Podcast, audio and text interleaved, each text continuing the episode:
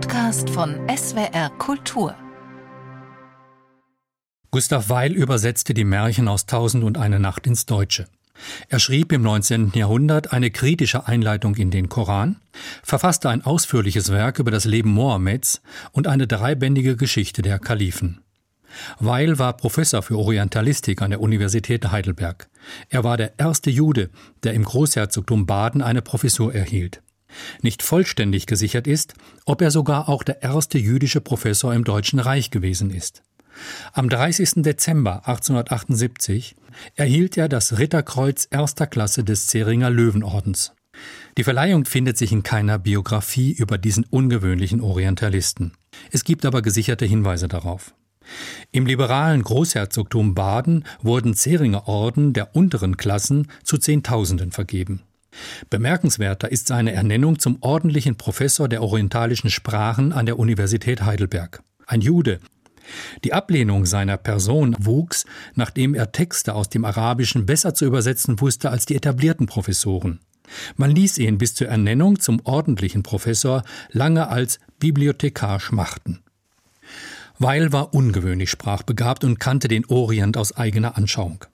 1808 wurde er in Sulzburg im Breisgau bei Freiburg geboren. Er sollte Rabbiner werden, entschied sich aber für das Sprachstudium in Metz, Paris, Tübingen und Heidelberg. Mit 22 bereiste er den Orient und verdiente sein Geld als Reisekorrespondent mit Berichten, die er für Friedrich Kotters Morgenblatt für die gebildeten Stände verfasste. Arabisch, Türkisch, Syrisch und Persisch lernte er. Er hatte Zugang zu den oberen Schichten.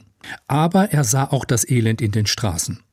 Er notiert bei einem Eselritt durch staubige Straßen Alexandriens Meinem ersten Erstaunen folgte bald ein Gefühl der Abscheu und des Mitleids. Ich sah Straßen mit allerlei Unrat angefüllt und die öffentlichen Plätze innerhalb und außerhalb der Stadt mit toten Hunden, Vögeln, Eseln und Katzen bedeckt.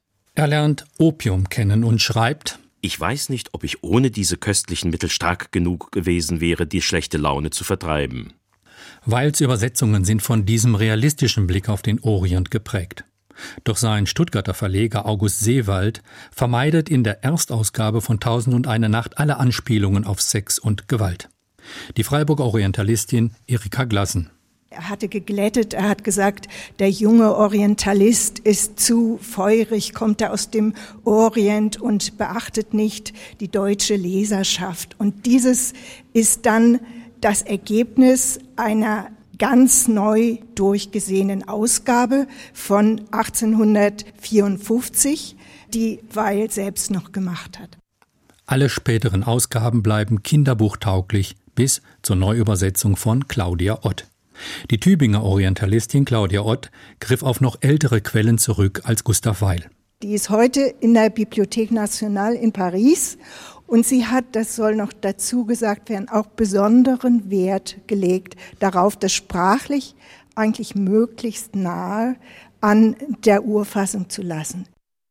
Geh, zu wem du möchtest, und vergiss des Neiders Rügen. Niemals hat ein Neider je zur Hilfe sich verstiegen.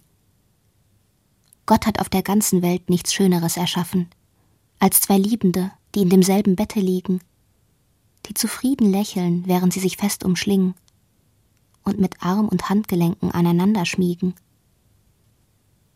Doch sobald zwei Herzen sich in Liebe näher kommen, schwätzen gleich die Leute und verbreiten kalte Lügen. Zeitwort ist ein Podcast von SWR Kultur für die ARD.